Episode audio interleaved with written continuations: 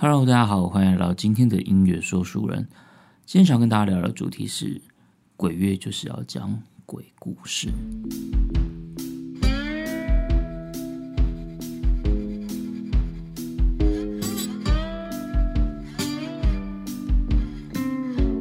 今天呢，想来跟大家聊一个比较特别的主题，因为现在刚好是鬼月嘛，所以我觉得就很适合来聊一下鬼故事。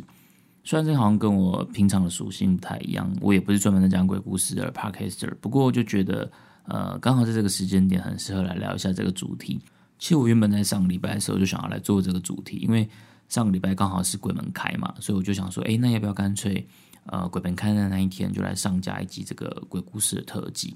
不过因为后来我先录了魏晋的美朝五十伞这个客谣的故事，所以，呃，我就想说，那我我不然就把鬼故事这个主题挪到。两个礼拜后再来讲好了，因为两个礼拜后刚好就会是中元节嘛，所以我觉得如果在中元节再来上架的话，好像也是可以。但后来我发现，其实这个鬼月相关的企划的节目太多了，像商岸它有一个百鬼月行的主题企划，那里面就有各式各样的鬼月相关主题。我怕如果我等到中元节再上架的话，大家可能已经会对鬼故事感到弹性疲乏了。所以，身为一个跟风仔，我们跟也要跟得不如人后。所以这礼拜我想说，那不然我就现在聊一下这个鬼故事吧。刚好我这礼拜也去玩那个 L A R P，L A R P 它是一个实况的角色剧场啊，在里面每一个人都会有一个自己的剧本，那你要角色扮演。刚好我这礼拜去玩的这个主题叫做新屋，那它的角色的剧情大概就是一群人搬到了家新房子之后，可这房子里面就是呃闹鬼，然后会遇到一些奇奇怪怪的事情。呃，那大家如果有兴趣的话，可以去 Google 一下 L R P。那我们玩的那个剧本就是说新屋，所以我想说今天就可以来跟大家聊一下，就是呃我自己跟我朋友在呃租房子的时候遇到了一些鬼故事这样子。不过其实我自己真的没有遇过很可怕的鬼故事啊，所以呃大家不用太担心。不过这些故事保证都是原汁原味的，都是真的，百分之百真实发生这样子，所以不会是在网络上会看到那种罐头鬼故事，所以大家可以安心服用。票钱没有很高啦，所以大家不用太担心。如果你会怕的话，那也许你可以考虑先按下暂停，然后找人来陪你一起听。那如果找不到人的话，也没有关系，反正呃听完之后你应该就会觉得自己身边好像有人陪你在一起听了，所以应该也是可以啦。好了，那就准备开始喽。呃，这个故事要从我高中的时候开始说起啊。我高中念的是嘉义高中，呃，那时候因为一开始高一的时候我是住学校的宿舍。那就如同每个都市传说一样，每间学校的宿舍也难免都会有一些鬼故事。那个时候小高一嘛，就是刚到一个新的环境，就觉得呃很新鲜，也很兴奋这样子。所以开学没多久之后，在宿舍里面，我们就呃兴致勃勃的想要跑去别的学长的寝室听学长讲鬼故事。那那个时候宿舍晚上都会先晚点名嘛，所以呃点完名之后，不知道几点之后就会寝室就会熄灯，好像是十点会先熄掉。整个房间的大灯只会留下书桌的小灯，啊，到了十二点之后，就连书桌的小灯都会熄掉，就整个就是暗的这样子。那熄完大灯之后，教官就会开始去巡房。那时候，呃，每间寝室的门上面都会一块小小的呃透明窗户，那它就是可以从外面看进来，所以教官就会从走廊这样一间一间的巡过去，然后透过那个透明的窗户去看看。寝室里面的学生有没有乖乖的在睡觉？这样子，所以我们就必须要先等教官他巡完房之后，我们再偷偷的溜到去学长的寝室那边听学长讲鬼故事。呃，鬼故事内容，他学长讲鬼故事内容不是我今天要讲的重点，但我就简短的提一下这样子。呃，内容大概就是呃，在之前有一位学长他在寝室里面就是呃轻生，那有人说他是用上吊的，有人说他是用触电的。我听到的版本是学长他是。利用晚上停电的时候，电源关掉的时候，啊，把电线接到自己身上。那等到早上恢复通电的时候，他就触电，然后就离开这样子。现在回想起来，虽然觉得这个方法好像不太合理啊，不过，呃，那时候听到的时候是真的觉得还蛮可怕的。为什么？因为那间传说中的寝室就在我的寝室对面，所以如果我从我的寝室门口看过去的话，就是对到那一间房间，因为我们就是。走廊的两侧是寝室嘛，所以寝室的对面是另外一间寝室这样子。那虽然说当初故事的那个内容细节不太可考，可是我觉得那间寝室应该是真的有发生过什么事情，因为就在我们搬进去宿舍的时候，那个寝室里面就有摆了一座关公的雕像这样子，不是那种装饰用的艺术品，就是拜拜的那一种。根据学长的说法是说，那间寝室原本是封起来的，就是没有开放给学生住的，可能学生好像都遇到一些怪怪的事情，这样，所以后来就干脆封起来。啊，是一直到后来才又开放给学生开始住这样子。但不管故事的内容真假如何，我觉得光是在寝室里面摆着一尊关公这件事就已经是很奇怪了。正常没事谁会在房间里面摆尊关公啊？而且还是是呃官方学校官方放的这样子。然后为什么那么多寝室都不放，就只有刚好放在那间寝室？所以光这件事情我就觉得很诡异，感觉就是应该是有发生过什么事情才会这样子啊。那后来可能因为就是在房间里面摆关公，就是也是让学生人心惶惶的，所以后来关公他就被请到射箭室去放这样子。呃，那时候听完学长讲完这个鬼故事的时候，心里就自己会觉得毛毛的。我记得那阵子我刚听完鬼故事的时候，我晚上呃睡觉的时候都会不自觉的想要去瞄房门上的那块透明窗户，因为我们宿舍的那个床位是上下铺嘛，那我那时候是睡在上铺。所以我躺在床上的时候，视线很自然就是落在那个门上那块窗户，所以我躺着这样子看，就会看到门上那块玻璃窗户。呃，然后睡觉的时候，我就自己会这边，就是因为有窗户，你就会胡思乱想，就是你想说，哎，会不会等下会从窗户上看到什么东西飘过去或什么的？那刚好对面又是传说中的寝室，这样子，自己心里面就在那边胡思乱想。呃，有一天晚上，就是也是在熄灯之后，我就躺在床上准备要睡觉，躺着躺着，我就突然看到窗上。有一个人脸的脸孔，就是眼睛、鼻子这样一张人脸出现在窗户。我说：“靠，要不要吧？”真的被我遇到了。然后我就想说：“敢怎么办？”然后我就再过几秒再看，靠背啊，原来是教官在巡访啊。所以那个脸是教官的脸，只是教官他不知道为什么他脸就贴那么近这样子。然后我那时候看下，就那时候看到一个人脸，我就突然吓一跳那样子。我那时候心里超不爽的，应该说有点开心，可是有点不爽。因为至少我确定我看到的是人嘛，但是因为你还是被教官吓到了，所以就觉得有点不爽，到底是他小啊这样子，反正结果就是虚惊一场。那后来也没有发生什么太奇怪的事情，所以呃，久而久之我就开始渐渐淡忘这件事情，就是晚上睡觉的时候也不会这样子一直胡思乱想。那因为开学过了几个月之后，就是准备要期中考了嘛，那时候学校期中考就要到了。我记得那时候在期中考周的时候，宿舍就会比较晚熄灯，因为可能有些同学他会。念书念的比较晚，这样子。那有一次在那个期中考周的时候，我就跟呃其他的同寝室的室友，我们就坐在宿舍前面念书。家中他的宿舍床位是上下铺，所以房间的左边全部都是床位，就这样上铺下铺上铺下铺这样。包括忘记四个还六个了。那另房间另外一侧就是一整排的桌面，就是我们的书桌，大家可以坐在那边念书。那在桌面的上面，它会有个小台灯，所以如果寝室熄灯之后，如果想看书的人，他就可以用小灯开台灯这样子继续看书。那台灯在上面就是柜子，柜子就可以让你放一些你的课本啊，或是你的一些呃日常生活用品这样子。然后那天期末考周的晚上，我就跟其他的室友，我们就坐在书桌前面，就是看书准备考试。那其中有一个室友，他就说他想要先睡一下，他晚一点再起来念书。那他说他自己会设闹钟，所以就不用叫他，那他就睡着了。我们其他人就继续坐在书桌上面看书，因为那个书桌的背后是床位嘛，所以我们看书的时候是背对着床床铺这样子。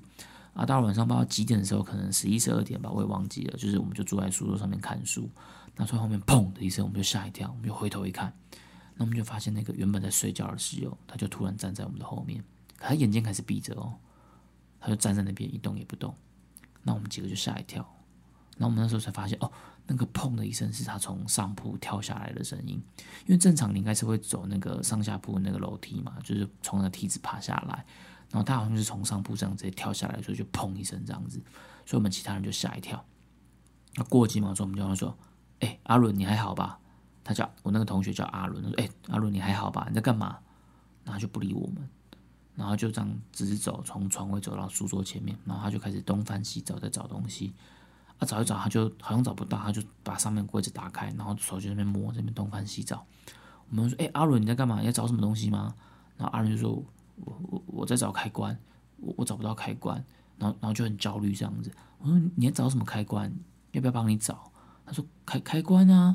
然后我说：“他什么什么开关？”他说：“开关啊，就电灯的开关啊。”那我们就听不懂他到底在说什么。我们说：“还是他是想要开那个台灯。”我们就帮他把台灯打开，因为台灯的那个开关是在灯旁边，就是不是在抽屉，也不在桌面什么，也不是在柜子，就在灯桌的旁边。我们就帮他把台灯打开，说：“哎，你是要开这个吗？这个开关在这里啊。”那我们就帮他把灯打开。开完灯之后，他就突然安静下来。然后过一会儿，他又跑回去床上睡觉。他就他也不是要看书，他就是灯开之后过一会儿就回去床上睡觉。然后那时候我就跟其他室友这样：“你看过，我看你。”我们想说：“靠，要到底是发生什么事啊？”其实我第一时间就想说他是不是中邪，就还是是被附身什么的，因为你就会想到之前听到的那个鬼故事嘛。那可是因为还有其他的室友在，所以呃，你就想说啊，如果真的撞鬼，至少也是一起遇到这样子，所以没有到那么那么的害怕，你是觉得有点诡异这样。然后我们就就想说，到底是怎样啊？就也不知道他怎么样。然后反正就回去睡觉，然后我们就继续念书。可是一开始你是念不太下去，你就不知道到底发生什么事情，然后。你会想说，他等下不知道会不会突然跳下来，或是干嘛，你就会有点有点紧张这样子，所以你读书就没办法很专心读，因为你时不时就想说要回头看一下后面有没有在干嘛。那他也都没有干嘛，他就在床上睡觉。然后后来就也都没有发生什么异状。那我们就说啊，那他应该只是就是可能考试压力太大，做梦梦游这样子。后来隔天早上，我们就问他说：“哎，阿伦，你知道你昨天发生什么事啊？”然后他完全不知道。然后他以为我们是在骗他，在跟他开玩笑，他完全不记得昨天的事情了啊！所以后来我们自己想到这件事，我们就觉得也还蛮好笑。那这件事就这样不了了之，也没有什么其他的后续。那我就在家中这样宿舍住了一年。那除了遇到这个比较梦游的事情比较奇怪之后，也没有遇到什么其他灵异的事情。后来升上高二之后，就搬到外面去住。那一开始我是在嘉义的弥陀路那边租房子。那可能有些人就知道，在弥陀路那边其实也是蛮多。传闻的鬼故事啊，不过我那时候住的房子就是也很正常，我没有发生过什么事情这样子。因为弥陀路也是有一种有一栋传说中的猛鬼大楼嘛。我记得我那时候就是刚搬出去住的时候，那时候我对嘉义的路还不太熟。然后有一天晚上，我就下课，我就骑我的脚踏车，我就在家里附近乱晃。我想说，呃，熟悉一下附近的环境，这样我就沿着弥陀路一直骑。弥陀路另外一段一直骑，就是往中埔的方向，我就这样一直骑骑骑骑骑，那就骑到经过那个劳工娱乐中心，然后靠近再往前骑，就是要往中义桥，中义桥就是呃巴掌溪的桥，就是往中义桥的方向，因为那边就开始变得比较偏僻了，就是人烟比较稀少，那我就觉得哎呦有点毛毛的，好像有点可怕这样子，不知道为什么，我觉得晚上的河体旁边都让人觉得很恐怖，因为。我不是走在那边，我在不同的河体旁边都有过这种类似的感觉，中义桥啊，或是军辉桥，或是呃王水上那边，就是都都有这种类似的感觉。像我刚来台北的时候，有一次我骑摩托车，我骑错路了，然后我就骑到了那个万华的那个马场町公园附近，就是我有类似这种感觉，就觉得有点毛毛的这样子。那后来我有去 Google，就是马场町那边以前也是刑场，二二八还是日据时代，那时候那边是刑场这样子。但我那时候骑到我那边的时候，我当下我是不知道这件事情，真是觉得有点毛毛的。后来去查才知道这件事情的，那就是在那边也是有类似这种感觉。那那时候我从弥陀路就是骑到靠近中英桥的时候，我就觉得毛毛的嘛。那我那时候就想说，我我还要不要继续往下骑？我就觉得有点可怕这样子。就是就是我往往旁边一看，我就看到一排金色的大字，上面就写着“请常念南无阿弥陀佛”。我当时就觉得超毛的，我想说靠呀，我到底是骑到哪边呢？你就有一种误闯禁地的感觉，这样子，我就马上把脚踏车掉头，就头也不回了，赶快骑回去，就是很熟辣的绕跑这样子。那个字你现在在 Google Map 上还看得到，因为那边就是有一间庙，所以你我说的那排大字，你现在在 Google Map 上去查还是查得到这样子。那我那时候就头也不会骑回去，所以应该嘉义人都知道我在说的那个地方是哪里啦。所以其实那边其实现在应该也没有很恐怖，因为那边都就是有整理、有开发，所以现在可能比较没有那么人烟稀少了，所以其实没有那么可怕。可是那时候我就是对环境不熟嘛，我是处在一个呃陌生的环境。当你处在一个陌生的环境的时候，这种对于未知的不安就会把你的恐惧放大，因为你不知道这条路会通往哪里，就像恐怖片一样，就是。要推开门的那时候，你都觉得特别可怕，因为你不知道门推开之后你会看到什么东西，所以这种未知的恐惧是会很可怕。那后来到了高三，因为呃要考学车了嘛，所以我就又搬回去宿舍住。因为那时候住外面的时候，就是每天都在打网咖跟玩社团，都没有很认真念书这样子。那因为后来要学车了，我想说还是搬回去宿舍，可能比较比较机会可以念书，结果就搬回去宿舍了。那在宿舍里面，这时候我又遇到另外一个事件，它不是灵异故事，但它是一个。也是蛮可怕的事件，它就是夜魔侠事件。家中虽然是男校，但是因为我们有那个音乐班跟美术班，所以家中也是会收一些女生的同学。所以在学校的宿舍就是也有女生宿舍。那我们男生女生宿舍是在同一栋楼的。只是说呃一楼交易厅的右边是女宿，然后二三四楼才是男生宿舍。女生宿舍那边会有一个铁门，它是需要门禁卡的，要 B B 才能才能进去这样子。那有一天晚上，就是可能是有女同学，呃，晚上她后来进去女宿的时候，她没有把那个外面那个铁门关好，就是需要门禁卡的那个铁门，她没有关好，所以在晚上熄灯之后，就有一个男生。他就偷偷的跑进去女宿里面，然后他还就是有去到女生同学的寝室里面。他应该是不止进去一间寝室，他可能是据说是就是有进了不止一间寝室。那他在女生寝室里面，他还有偷偷的，就是哦掀起女生的被子，可能他是很想要偷看或什么，他就把被子掀起来。然后还有一个女生可能是被掀的被子，然后他就惊醒了，就发现有人，然后他就那个男生就赶快才跑出去。可是那时候已经熄灯了嘛，所以。女同学她也认不出来到底是男生还是女生，就也不知道是谁。然后他就跟应该是隔天啦，他才去跟教官跟社监讲这件事情。那教官跟社监他们就去调监视器。那刚好在调监视器的时，我在设监视那边，所以我刚好有看到一些监视器的画面。所以我看到那个男同学偷偷溜进去女宿的那个画面这样子。然后因为那个男生姓叶，所以后来我们就说这是一个夜魔侠事件。然后再后来就不知道是谁，他又私底下帮这个人取了一个代号，叫做旺旺，因为他偷偷去掀女同学的被子嘛，所以我们就叫他旺旺，因为旺旺掀被。所以我 觉得取这个代号的人就是还蛮有梗的这样子。总之我在家中宿舍的这这段日子里面，其实没有真的遇到什么灵异事件，就是有遇到一些比较奇奇怪怪的都市传说而已这样子。那后来考完学车之后，高三下学期，我就又偷偷的跟同学搬到外面去住。因为那间房子的租的那间房子的房租很便宜，然后我们就六个人一起合租，所以住宿费就那个房租就很便宜。我就直接把那个宿舍的住宿费拿去交房租，所以我就没有跟我爸妈说，哎，我又偷偷搬出去外面住。啊，这次我们租的房子是在那个嘉义的垂杨路，那是一间呃木板隔间，然后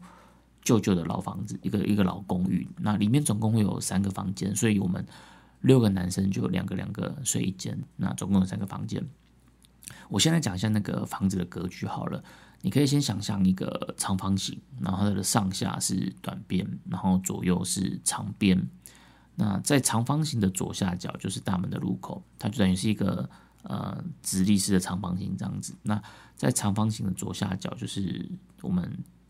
这个屋子的大门入口，那大门进去之后就是一条走廊，所以走廊是在长方形的左边三分之一处这样子。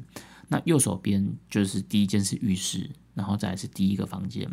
然后再是第二间房间。那走廊走到尽头的时候，就是会正对着第三间房间的房门，所以总共有三个房间，一个浴室，然后呃两间房间跟浴室都是在右手边，那最后。长方形的尽头就是走廊，走廊尽头就是第三间房间，它的格局大概是长这样。那我自己是住在第二间房间。那有时候我们晚上我们都会去彼此的房间在那边串门子聊天。那我记得有一次假日的时候，我就跟其他室友，我们就在我的房间里面，我们就躺在那边聊天。那我那个房间有一个箱型冷气的窗户，就是是当初预留可以装冷气的一个位置。但是因为我们没有装冷气，所以它就只是一个窗户，有玻璃这样子。然后那天我们就几个人就躺在床上在面呃喝酒聊天打屁，然后可我记得好像有在讲鬼故事什么的，然后讲到一半的时候，我就突然看到有一个人影从那个冷气窗户这样闪过去，很快这样闪过去，那这样我就想说，靠，要是什么东西？因为我们那时候住的那个楼层，我忘记是三楼还是四楼，反正它不是一二楼，所以那边外面就是悬空的，不太可能会有人影从那边飘过去，所以我就想说，哎，我到底是看到什么东西？我就跟其他人讲说，哎，我刚好看到一个。人影从窗外面飘过去，然后一开始他们以为我是在开玩笑，这边给鬼给怪这样子。我说没没没，我讲真的，我我刚刚看到一个东西飘过去，所以我们就几个人一起盯着那个窗户看，然后我想说看会不会再看到什么东西。结果当然就什么都没有看到，但因为毕竟就是人多嘛，就几个大男生也没有很害怕，我们就就就聚在一起继续聊天啊，聊一聊，大家累了之后，我们就各自回房间睡觉。那后来过了几天，就是有一天白天的时候，就是我就跟另外一个室友在。房间三看漫画，房间三就是走廊尽头那间房间，所以他的房间门就是跟大门是相对应的，然后中间隔着一个走廊，走廊一端是大门，然后另外一端就是房间三的房门。然后走廊通常我们就是会放垃圾袋，我们没有另外装在垃圾桶里面，就只是放一个塑胶袋，然后放在走廊，让大家可以去丢垃圾这样子。然后那天就只剩下我跟另外一个室友两个人在家。那那个室友他就是睡在房间三，因为他们都会租很多的漫画跟小说，所以呃那一天我就过去他们的房间看漫画这样子。所以我们就两个人躺在房间里面看漫画，房门就是半掩着，没有完全关上这样子，所以我们就各自看各自的漫画，也都没有讲话。啊，过了一会我就突然听到，哎，外面的大门有被打开的声音。然后我想说啊，是不是有其他室友回来了？因为我们总共住了六个人嘛，所以还有四个人还没回来。我记得那个那一天是礼拜天啦，就是大家放假，可是可能陆续会回来这样。然后那天听到开门声之后，我就听到有人走进来，就是走在走廊那个脚步声这样走走走走走。那因为我们走廊上有放那个塑胶袋嘛，我就听到那个走路，然后他有去踢到那个塑胶袋那种稀稀疏疏、嚓嚓嚓的那种声音，就是塑胶袋你你戳塑胶袋不是会那种稀稀疏疏的声音，就听到有人走进来，然后那个塑胶袋的声音。那那时候我们在房间内嘛，然后房门是半半掩着的，所以我们其实是看不到房间外面的状况，就只有听到声音。然后脚步声往里面走，踢到这袋之后，后来就没声音了。然后那时候我想说，哎，是谁回来了？那就反正有人回来，我们就也没有想什么，就继续看漫画这样子。可是过几分钟之后，就都没有听到其他的声音了。因为正常我们如果有其他人回来，应该就是会来看看，哎，谁回来，谁在家，然后可能打个招呼啊什么的。然后我们就是听到脚步声，然后有听到那个走廊塑胶袋的声音之后，就没有其他的声音。那我就问另外一个室友说：“哎，你刚好听到有人走进来声音吗？”他说：“有啊。”我说：“哎，怎么后来就没声音了？”我就说：“我就想说去看看是不是有人回来这样子。”我想说我听到声音啊，我就出去看看。然后去看了另外两个房间跟浴室，我就我真的就进去一个一个看，然后就都没有人，然后大门也关得好好的，我就觉得有点奇怪，我就走回去房间上，我就再问那个室友说：“哎。”你刚刚有听到开门声吗？他说有啊。我说啊，你有听到有人走进来吗？他说有啊。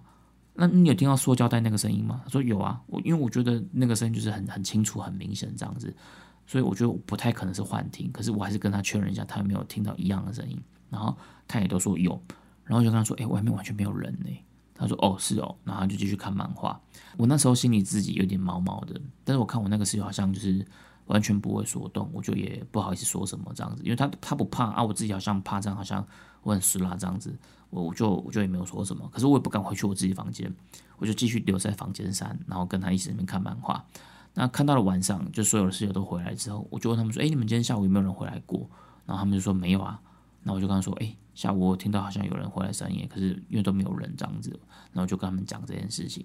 啊，因为大家都觉得啊，那可能就是风吹的还是什么，或者什么老鼠会不会是老鼠，然后弄到手胶带什么，就可能觉得听错这样子。那就因为你你也没有什么其他事情，你就就就只能这样子，就继续住下去这样子。就后来又过了一阵子之后，住在房间一的室友，他就说他昨天晚上做了一个噩梦。房间一就是呃门大门进来，从走廊走，然后右手边第一间是浴室，第二间就是房间一这样子，所以他就是。呃，走廊的第一间房间，除了浴室以外的第一间房间。然后他说，他就梦到说，梦里面的他就在他的房间一里面在睡觉。那睡梦中，他的房间的墙壁变成透明的，因为他那个墙壁外面就是走廊。然后他的梦里面，他的那个墙壁就变成是透明的，所以他是可以看到走廊的。然后走廊上就站着一个人，然后再看着他睡觉。然后这时候跟他睡同一间房间，另外一个室友说：“诶。我好像有做过类似的梦诶，那只是他感觉好像是他睡睡觉的时候，有人站在房间的门口在那边看他这样子。细节他说他有点忘记，他好像做过这个梦，就是哦有人在那个房间门口看他。然后听到他们这个讲完之后，我整个就觉得超毛的，因为综合前面遇到一些奇怪的事情，因为那个都其实也没有很明显。然后可是再加上这个梦之后，我就觉得超可怕的。所以从此之后，我就都不会再一个人待在这个家里面。就是如果其他人在就没关系，但我自己一个人，我就不会待在家里面。然后有一天晚上，我就在浴室洗澡，浴室也是那种旧旧的浴室，就是浴缸是那种绿色或是酒红色的那种很旧的那种浴室这样子。那那天我就洗澡洗洗，洗完之后我就边擦头发，我就边准备要出去。那我出去我要开门的时候，浴室门就打不开，我在里面呢，所以不可能是从外面锁锁住嘛，所以我就整个打不开。然后我就在那边敲敲敲，然后一直转门把，然后咔咔咔咔咔，你知道那个浴室门锁是那种旧的喇叭锁，就圆圆的一颗那种，我就死命那边一直转一转，然后上下摇摇摇摇摇这样子。其实那时候我又不敢太大声去叫其他的室友，因为我我心里面其实超怕，但是我就想说不行，我要我要故作镇定这样子，而且我还想说，哎，会不会是刚刚有人在外边把门拉着那边恶作剧这样子？我就自己那边开开开开开，然后我边开的时候。我还边回头开，然后边看一下后面有没有东西，这样因为你就很害怕这样。开一阵子都打不开，啊，后来我就开一样一一直一直这样继续开开开，后来过几分钟之后门就突然开了，我就我就出去了。出去的时候我还淡淡的去问其他人说：“哎，你们刚有人来浴室这边吗？”然后他们就说：“啊，没有啊，怎么了嘛？”然后就一副不知道我在说什么的样子。啊，我就淡淡说：“哦，没事没事没事。”这样子。过几天我才跟他们讲说，因为我想要确认一下到底是不是他们在整我，然后都没有人讲。过几天我才跟他们说：“哎，我那天洗澡的时候浴室好像我就被锁在里面，那个门锁。”可能有点坏了，这样你们自己洗澡的时候自己要小心。我会假装很理性，这样在跟他们讲这件事情，这样。那后来有一天，我们就呃几个人，我们就下课放学之后，然后约说，哎，要不要一起去吃晚餐这样子？那其中我们有另外一个同学，他叫做小远，小远没有跟我们一起住，但是他就是也常常会来找我们一起玩，所以那天小远就是跟我们几个人就是要一起出去吃晚餐。那小远他就说呢，他想要先去冲个澡再出门这样子，我就说，哦，好，要不你先去冲个澡。然后他就去浴室冲澡，我跟其他人，我们就先去楼下，我们就顺便楼下边边抽烟边等他这样子。就过很久，小远他都没有下来。我们说靠腰，他洗太久了吧？是偷偷在那边敲啊，还是在干嘛？我们几个人那边讲干话，继续那边一边聊天一边等。大概过了半个多小时吧，我们就看到小远跑下来说：“哎呀，我刚被锁在厕所里面呐！一开始我还以为你是你们故意那么闹我，我叫你们不要闹，然后外面都没有任何声音。”然后我就想到你们之前跟我讲那个鬼故事，我整个人觉得超可怕，我就一直大叫叫你们来帮我开门啊，结果都没有人理我，靠腰你们居然自己把我丢在上面啊！因为那时候我们其他人都已经去楼下，我们在那边聊天嘛，所以说他说他当他发现我们都不在的时候，他就已经做好心理准备，他就算把那个整个门拆下来，就算要赔钱给房东，他也要想尽办法逃出来，逃出那个浴室。后来我们就问他说：“哎，你有把门拆掉吗？”说没有，我把浴室门下面那个通风板拆下来，再从那个洞里爬出来。然后我们在旁边整个笑翻掉，因为有些看过比较旧的浴室门就知道，它在门下面会有一块板子，它是做那个透气用的，然后它是前后两块把它装在一起的，所以其实可以把它拆下来的。重点是你把它拆下来，那个洞也没有很大，就可能比一张 A4 纸再大一点点吧。可是小远还是一百七十几公分，然后八十几公斤的大男生，他居然可以从这么小的洞里面爬出来。那我们听，我们就一直笑，我们一边觉得，哎，人类的求生意志真的是非常非常的强大。那后来呢，这个小远他上了大学之后，他就一样，他也跟其他同学他们一起合住。然后他们这次住了也是一间旧房子，不过是整栋的，因为呃南部比较多这种偷天厝这样子。那他们住的那间房子有一个房间是在客厅一楼。从客厅隔出来的，它本来是客厅，但是房东把它隔成一间房间。那在房间后面就有一间合适，合适在后面就是厨房这样子。那那时候小远他们就是刚搬进去没多久，他们就几个人，他们就一起在那间客厅隔出来的房间在里面喝酒。然后小远他就一直觉得那个房间怪怪的，他就有一种好像一直有人在看他那种感觉。他说他们那天其实喝很醉，所以。其实状态应该是还蛮放松的，但那天就是觉得很不自在，因为他一直觉得好像有人在看他，然后有一种压迫感。可他也没有看到什么，所以他就也没有跟其他其他的他的同学说什么，他只是觉得自己有这种感觉这样子。那反正他也不是睡在那间房间，所以他就也没有想太多这样子。那后来有一天，原本睡在那个客厅隔出来那个房间那个室友，他就突然在晚上睡觉睡到一半的时候，他就看他床边好像有一个人。他他没有很具体的看到一个人，他只是感觉好像有一个人，然后就是一个人的灵体这样。他说就是很像是一个灵体，然后穿着他的厨师服，因为他们都是读那个餐旅管理的，所以他们其实房间里面有一件厨师服。然后他就看到那个领体好像穿着他的厨师服，然后在对着他笑。他觉得是个男生，然后就对着他笑，然后说是用一种很就是很不屑，然后很轻蔑的表情这样看着他笑。然后后来第二天早上，这个同学他讲完这个故事，然后他就立马搬走了，他就连押金也不要，就就逃离了，就不想要继续住那边的。可是因为小远他们其他人就因为也没有遇到什么事情嘛，他们就继续在那边住，住到租约到期，他们才另外搬走这样子。那后来搬到另外一个房子之后，因为那时候呃小远他暑假要打工嘛，所以开学之前他就是比其他的室友还要早搬进去那个新的租屋处外面住，他就一个人先搬进去，因为他要打工，他要上班。然后有一天晚上他在睡觉的时候，他就听到房间外面，他房间外面有个冰箱，然后听到房间外面的冰箱好像被打开，然后又关上的声音。他说他很确定他没有听错，因为那个冰箱的门边他们有摆了一些瓶瓶罐罐酒啊什么的这样子，所以他听到那个冰箱开门的时候，还有那种玻璃酒瓶那种互撞、那种玻璃碰撞的声音，因为这个声音就是很清楚。然后砰关门的一声，他想说不对啊，这里只有他，还是有有其他人，就是也搬进来这样。他想出去看看，就他开门出去，就是外面什么动静都没有。可是因为小远他隔天还要上班，所以他也觉得很累，他就也 想说，那也可能是听错吧，就没想太多，他就又回房间继续睡觉这样子。啊，过了几天之后，就有另外一个同学叫做小雨，小雨也搬进来了。那小雨他就有一天他就问问小远说：“哎，你昨天睡觉的时候是敲我的门啊？”然后小远说：“没有啊，我没有敲你的门。”然后小雨他就说：“哎，他睡觉的时候就听到好像有人在敲他的房门，但他开门出来看就又没有人，所以他想说是不是有人在恶作剧这样子？他就把这件事跟小远讲。然后小远说：“没有啊，没有，他他们他没有去敲他门，而且一样的事情不止发生在小雨的身上。”那时候还有他们还有另外一个同学，就是有来借住小雨的房间，就是可能呃中午没有课，空堂子过来睡午觉这样子，然后就遇到了一样的事情，就听到睡觉的时候听到有人在敲门，然后出去开都都没有人，然后去问也都没有人说他们有去敲门什么的，就这件事真的很诡异。那除了那间敲门的房间以外，小远在他自己的房间也有发生一些比较奇怪的事情。有一次他晚上在睡觉，睡到一半。那他就听到他的电脑的花束就发出了一些声音，就那按花束那种滴滴滴的那种声音。可是那时候他很累，他就也不想要去理会，他就不想管他到底有没有听错，这样他就是不管继续睡。那睡一会，他就突然房间的电灯整个被打开，这时候他就醒过来了，然后就看房间没有人，电灯就这样突然自己打开。然后这时候小白他心里就是有点毛，可是他因为他隔天还要上班，要要上课又要上班。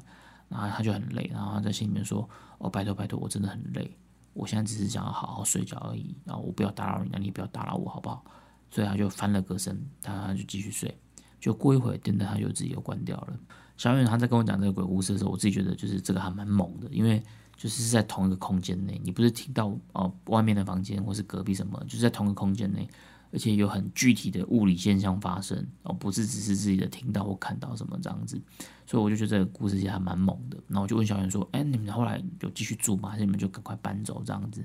他说：“哎，没有，因为其他人好像也不怕，所以他们就继续住下去这样子。”我就想说：“靠，你这个故事明明就比我呃高中租屋处那个故事还要可怕啊！你在那边你会拼了命的从浴室逃出来，可是这边你却还是可以继续住下去这样子，我就觉得他就是也是蛮猛的这样子。好。”那最后我再讲一个好了，最后再讲一个最后一个鬼故事，就是这个呃故事比较短，但是我自己听了我觉得也蛮毛的。就是我有另外一个高中同学，他叫做快快。那快快后来他来台北工作的时候，他们在呃延吉街那边租了一个老旧的公寓，台北市的延吉街。那那个屋子里面好像是三间房间吧，还是四间房间这样子，就是反正也是那种旧旧的公寓。那其中有一间是水泥隔间的，那其他房间是用木板隔的。快快呢，他就住在这间水泥隔间的房间里面。然后我自己有去过，房间没有很大，哇，我觉得在里面有一种压迫感这样子。那快快他平常是蛮晚睡的，有一天差不多凌晨两点多的时候，他就说他想要睡觉了。然后睡着的时候不知道过了多久，他他躺着睡觉嘛，然后他是正躺，然后不知道过多久，他就突然听到他右边的耳朵突然传来了一句：“哎。”就一个低沉的男生的声音这样子，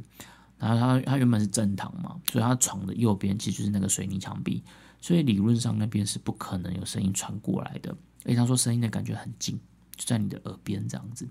但因为那时候他睡着了嘛，所以他这个听到这个声音，他觉得哦会不会是幻听什么，所以他就往右边翻了个身，他就继续睡。可是他是往右边翻嘛，所以这时候他就变成侧睡了。那这个时候他右边的耳朵其实是抵住枕头的，就等于是有点捂住这样的状态。那这时候他就继续睡，就他又听到他的左边耳朵又听到一个很近的声音，哎，就一个男生的声音，然后带有一点点的喉音这样子，哎，然后这次他就很确定不是幻听，因为他说那个声音太清楚了，就在他旁边而已。那这时候他就睡不着了，他就赶快醒过来，然后就跑出来外面，因为他呃其他的房间就住其他的同学嘛，那另外那个同学就叫毛毛，他去找毛毛。他就跟毛毛说：“哎，他刚睡觉的时候就遇到了一些怪怪的事情，这样子。啊，毛毛那时候在打魔兽世界，所以毛毛那时候就点了一根烟给他，然后去冰箱拿了瓶啤酒跟他说：‘哎，你先抽根烟压压惊一下。’那毛毛他就又回去打魔兽世界这样子，所以就留下一个惊魂未定的快快在房间喝啤酒这样子。对，那以上这几个就是我今天想要跟大家分享的一个鬼故事，就跟租屋处有关系的鬼故事。其实应该没有很恐怖了，我觉得比较恐怖的地方都是在于人心，就是你那种对于未知的想象，因为你心里面想象越可怕，你心里面就越害怕这样子。那鬼故事讲完，接下来就可以来聊一下今天想要介绍给大家的歌曲。那搭配鬼故事的主题，今天想要介绍一下，就是也是。一首也是神秘色彩浓厚的歌曲。那这首歌是齐柏林的《Stairway to Heaven》。呃，大家基本上不都在国中，我国中的时候，那时候很流行那种 email 寄那种连锁信啊。比如说，他就说什么哦，这封信从一九七六年开始，已经在地球绕了七圈半，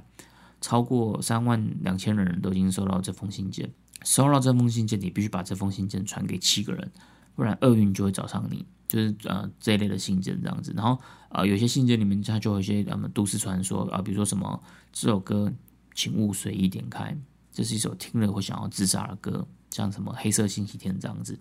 然后还有一个就是什么哦，这首歌如果你把它倒着播放的话，你就会出现撒旦的声音。那我想很多人应该都有听过这个故事，就是今天要介绍这首《Stairway to Heaven》。呃，它是齐柏林飞船他们在一九七一年的第四张专辑里面的作品。那当初他们在设计这张专辑的唱片封面的时候，他们还刻意设计了呃四个看起来很神秘的符号。这首歌之所以这么神秘，第一个原因当然就是因为有人说，如果你把这首歌倒过来放的话，它就会变成很可怕的声音，然后里面会有一些呃崇拜撒旦的歌词内容，然后会出现一些。呃，敌基督的讯息，比如说撒旦的印记啊、六六六啊什么的这样子。不过其实正常来讲，你把任何一首歌倒过来放，都会变得蛮可怕的啦。所以这这是这首歌第一个神秘色彩。那第二个原因就在于这首歌它的歌词。呃，假设先不去讨论它歌词背后有有没有什么特别的含义，光是它呃歌词本身表面的那个故事，它的叙述就很有文学美感。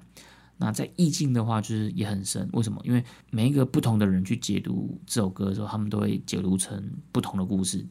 所以你在网络上查这首歌歌词背后的意思，你可以查到很多不同的版本。有有人会说，哦，这是他们当初呃因为嗑药然后写出来的的故事这样子。啊，有人说，哦，这是他们在一个呃古堡，然后在里面开轰趴，然后写下来的故事这样子。然后也有人说，这其实在讲的是当时的一个英国的状态。啊，也有人说，这是一首很正面、积极、鼓励人心的故事。啊，当然也有人就说，呃，这首歌其实在歌颂撒旦，是撒旦教的歌。然后最一开始每一个版本都讲的好像言之有据，然后看起来好像都合情合理，所以就为这首歌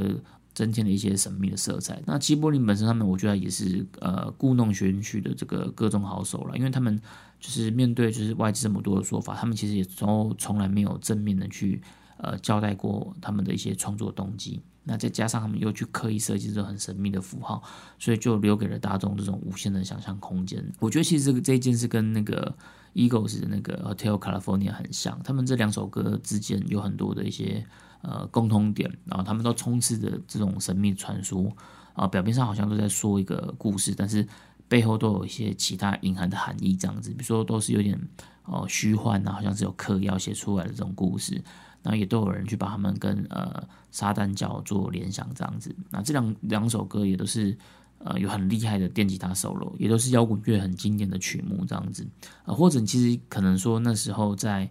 那个时候比较流行的摇滚乐，其实难免都会带有几分这样子的精神啦，就是有点批判，然后。呃，有点反现实的一些理想主义，然后比较重视自我标榜，然后可能像大家很爱比那个 rocker 的手势，rocker 的手势就是它其实也是代表着呃三羊角恶魔这样子。那 Stairway to Heaven 这首歌很长，它有七分多钟。有人说这首歌之所以这么经典，除了前面说的这个歌词意境很深以外，另外就是因为这首歌它有一种乐章的概念，因为它在整首歌七分多钟里面，它可以。呃，切割成不同的乐章，然后不同的乐章就会呈现出呃不同的情绪，大概可以分三到四个部分这样子。一开始是情绪比较比较内敛、比较呃深沉的，那前奏是那个吉他的半音下行的分解和弦，然后再搭配呃笛子的声音这样子，所以一开始的前奏听起来就很经典，也很好听。有一个电影桥段是说，就是呃在在国外的乐腔里面其实是禁止演奏《Stairway to Heaven》这首歌的，为什么？因为每一个学吉他人都想要练这首歌，所以到乐器行在试琴的时候，每个人都会一直弹这首歌，然后就把这首歌弹到烂掉这样子。那乐器行老板因为听得太腻了，所以他就禁止在乐器行里面弹《Stairway to Heaven》这首歌。那这个桥段的话就变成一个一个梗这样子，有人就在 YouTube 上拍影片就用这个梗，但事实上它其实没有真的禁止，它就是一个桥段而已这样。那我自己就很喜欢第一段这种，就是呃吉他，然后笛子，然后 vocal 这种很简单，然后。叙事感很很重，然后有一点点好像有点阴郁这样的一个氛围，就有点灰灰的、忧郁忧郁的这样子。那到了第二段，就是鼓声进来之后，这时候因为加了鼓点，所以整首歌就变得比较轻快、比较明亮这样子。那就一直延续到第三个亮点，就是电吉他的 solo，很帅气，然后很华丽这样子，也是。呃，很经典的电吉他的 solo 曲目，最后 solo 版就是接最后一部分，就是呃，主唱他用他很澎湃激昂的 vocal，然后跟呃很很很激情的乐器演奏，然后作为一个 ending 的收尾。那这首歌它不管是在它的呃歌词啊，然后它的文学美感，它的呃意境编排啊，或者是像是这个主唱或者个人主唱或者是乐手他们的技术层面。都是一个很经典的一首歌，所以这就是这首歌为什么可以这么红的原因。那我想，应该所有喜欢摇滚乐的人，应该都会蛮喜欢这首歌的。那今天就搭配了这个鬼乐的主题，那聊了一些有关于呃房子的鬼故事，那也推荐了一首有点神秘、有点诡谲的歌曲，分享介绍给大家。希望大家也会喜欢。那如果有任何故事或是心得想要跟我分享的话，欢迎到 FB 或是 IG 留言给我。可以的话，你也可以帮我到 Apple Podcast 去订阅我，然后帮我评分。那我们今天节目就到这边告一段落。音乐说书人，我们下次见，拜拜。